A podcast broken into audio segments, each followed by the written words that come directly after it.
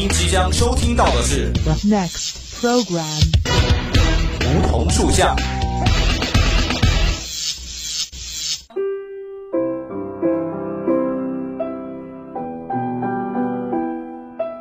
站在夏天的尾巴上，我们彼此相识；在乍暖还寒的春天，我们彼此温暖。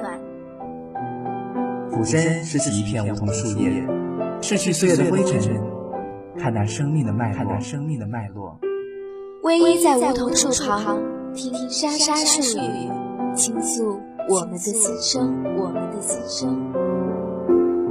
梧桐树下，与你牵手，不再放开。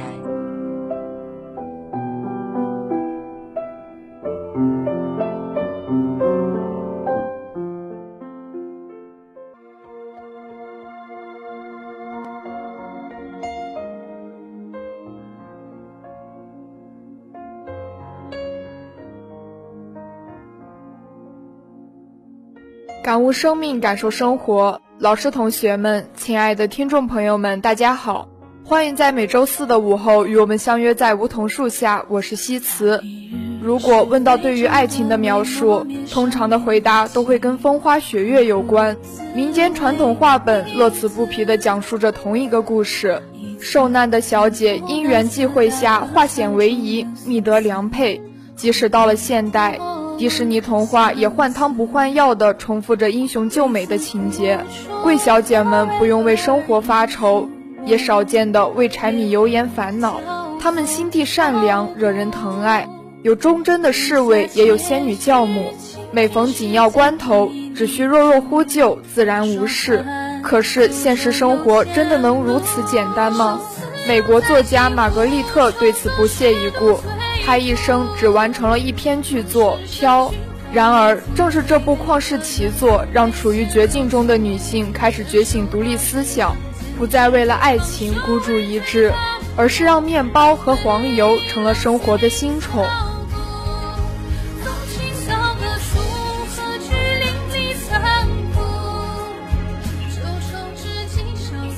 《飘》的故事始于美国南北战争前夕。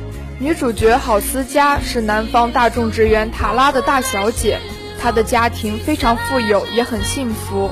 父亲慈爱精明，母亲高贵善良。十七岁的思嘉漂亮又聪明，她总是充满生活热情和活力。她是全县最受欢迎的小姐，野餐、下午茶和舞会构成了她全部的生活。按照那个时代的标准来看，她的性格不完美。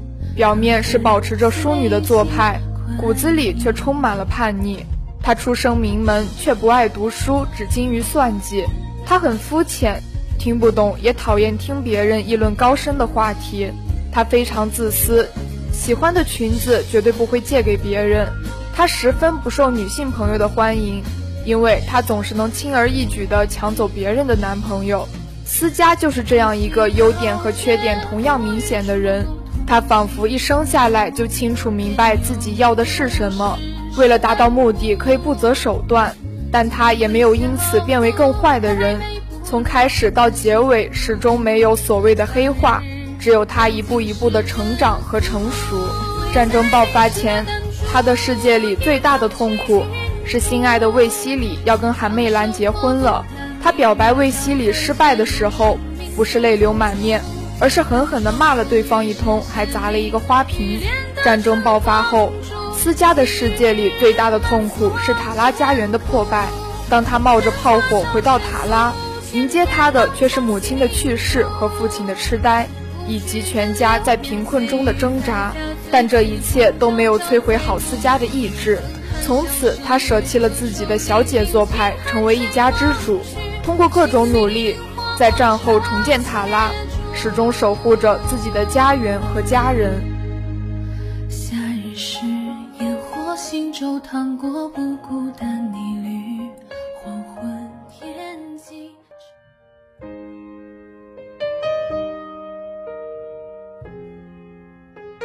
之所以说《飘》是真正的大女主小说，精彩之处不在于描述思家这种行为的正义和伟大，也不重点歌颂他的无私和牺牲，反而淋漓尽致地表现了思家在这个过程中人性的复杂。譬如，他发誓说，只要不再挨饿，让他去杀人都可以。什么名声，见鬼去吧！譬如，他为了赚取高额的利润，选择雇佣廉价的囚犯，而不在意别人议论他道不道义。可这才是真实的思家呀！怎么可能有一夜长大或者一朝变坏的人呢？每个人都是独特的个体，人性如此复杂。正所谓泰山易改，本性难移。思佳因为家园的破败奋起而保护他，这符合他要强和倔强的个性。而他的精明、任性和自私也永远流淌在他的血液里。当然，他也是有底线的，他没有做过任何伤天害理的事情。唯一杀过的人，也是出于自卫，枪杀了一个企图抢劫的北方逃兵。思佳就是这样一个让人又爱又恨的女人，从来就不完美，既不是傻白甜，也不是白莲花，更没有在最后变成腹黑女。她只是永不放弃，永远充满斗志的好思佳。明天又是新的一天了，这就是她最重要的人生信条。不像甄嬛为了复仇。不像武媚娘为了夺取皇权，不像沈珍珠为了守卫家国，不像周仪兴旺了家族却寂寞了自己。郝思嘉所做的一切都是为了自己的家园、自己的爱情，为了能够更加自在富裕的生活。说白了，她就是为自己而活的。只有这样的女主才是真正的大女主，因为她更爱自己。也更爱塔拉这座精神家园，她坚守的人生信念也从来没有变过。这样的大女主，即使你讨厌她，也会被她所感动。是远方还是故乡迎着明天的风沙，有太多孤单无人回响。你是否和我一样，带着倔强不投降？文章里除了郝思嘉，还有一个同样强大的女性，那就是韩媚兰。韩媚兰是魏希礼的表妹，也是魏希礼的妻子，所以她和郝思嘉原本是属于情敌的关系。当然，媚兰从来不知道，也不相信思嘉与魏希礼有暧昧关系。媚兰是男主角白瑞德口中最完美的女性，高贵、优雅、善良、勇敢、顽强。更可贵的一点是。他拥有发自内心的真诚和坦率。白瑞德说自己最看不起南方女人的虚伪，因为她们总是伪装出一副高贵优雅的外表，只是为了符合社会道义。但媚兰不是，她是唯一一个表里一致的真实女子，她就是善良坚毅本身。思佳对媚兰的情感一开始是情敌心态。因为他从心底瞧不起这个长相普通、身材瘦小、毫无个性的女人，但是到了尾声，美兰因流产去世，思佳才恍然大悟，始终给他无条件的鼓励和支持的人，那个最懂他的真心朋友，唯有媚兰一个。战乱中，平日里胆小羞涩的媚兰始终不曾抱怨过，在种植园的劳作中。身体虚弱的媚兰总是主动承担更多工作，在思嘉杀死北方逃兵的时候，媚兰表现得比他更冷静和镇定。战后，即使所有的老朋友都说思嘉是个坏女人，她总是无条件地相信她，宁可与众人翻脸，也要为思嘉辩护。思嘉一直轻视媚兰，口口声声说我不喜欢她，可是，在所有人忙着逃难的时候。也只有思佳留下来，并亲自给媚兰接生。逃难中，明明知道媚兰是个累赘，依然一路带着她逃回塔拉。思佳就像他口中所说的，没有真正的背叛过媚兰，也没有伤害过她，更没有放弃过她。直到媚兰去世，思佳才在痛苦中明白自己有多么爱她，因为媚兰早已取代了母亲在她心中那个精神支柱的位置。他俩一个叛逆，一个传统，但两人对生活都是永不放弃的态度，都有着坚定的人生信念。这种姐妹关系不是反目成仇人，而是在日复一日的相处中愈发真心，越发情深，最后成为真正的姐妹。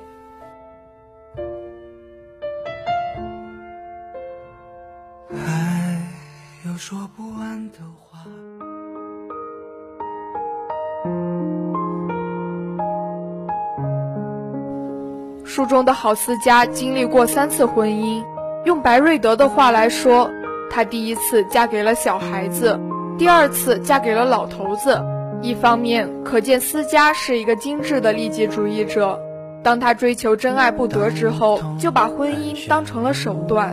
第一次嫁给查理，是为了挽回被卫希里拒绝而丢失的颜面。第二次嫁给弗兰克是为了三百美元缴清塔拉的税款，第三次嫁给白瑞德，则是为了更加富足和安稳的生活。但另一方面，这也表现出思嘉是个理性而独立的女人。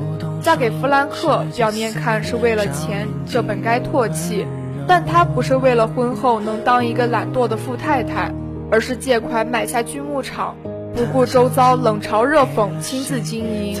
嫁给白瑞德，思嘉明明已经有足够的财富，但她始终不放弃锯木厂的生意，不甘沦为安分守己的家庭妇女，这是让瑞德头痛绝望之处，也是让他甘愿一次次为思嘉奉献牺牲的关键。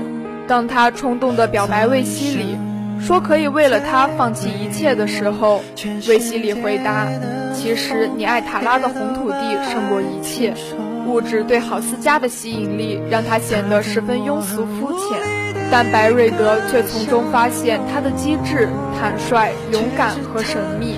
他的反应全然是男性化的，尽管他的面颊绯红，酒窝盈盈，笑容很美，可是他说话做事却像个男人。他知道自己想要什么，而且像一个男人一样走捷径，而不是像女人那样经常采取。迂回的路线，在那样的社会环境中，思佳是绝无仅有的奇女子。她善于利用男人，却从来不依靠男人。她的思维方式和处事方式都是男性化的，同时又擅长用女性的优势来让事情成功。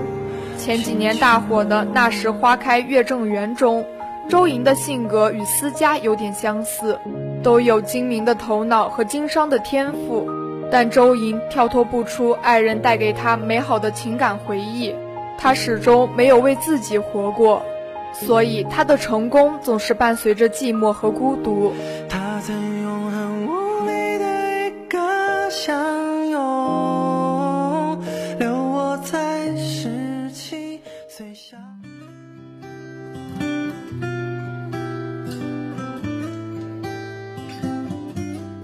如果说郝思嘉有什么问题，那他最大的问题就在于未能早早看清自己的感情。他经历过三次失败的婚姻，才终于看清自己最在乎的爱人是瑞德，才发现这么多年来是自己自制了一件理想爱情的衣裳，套在卫希里身上。其实他根本不懂，也不爱这个人。等他终于明白过来，白瑞德已经绝望离开。思嘉也为之痛苦崩溃，但塔拉的红土地很快让他燃起希望的火花。他相信一定可以挽回爱情。郝思嘉之所以能够始终保持这种生活的热情，就是因为他从来没有在爱情中失去自我，一直都保持着独立的人格。他永远相信，明天又是新的一天。所以对他而言，世上从来没有真正的失败和绝望。不管我有多爱你，我也绝不会弄丢我自己。现在的大女主戏，如果女主能保持郝思嘉这样一种爱人的心态，也许才能真的担得起女强人这样的称号吧。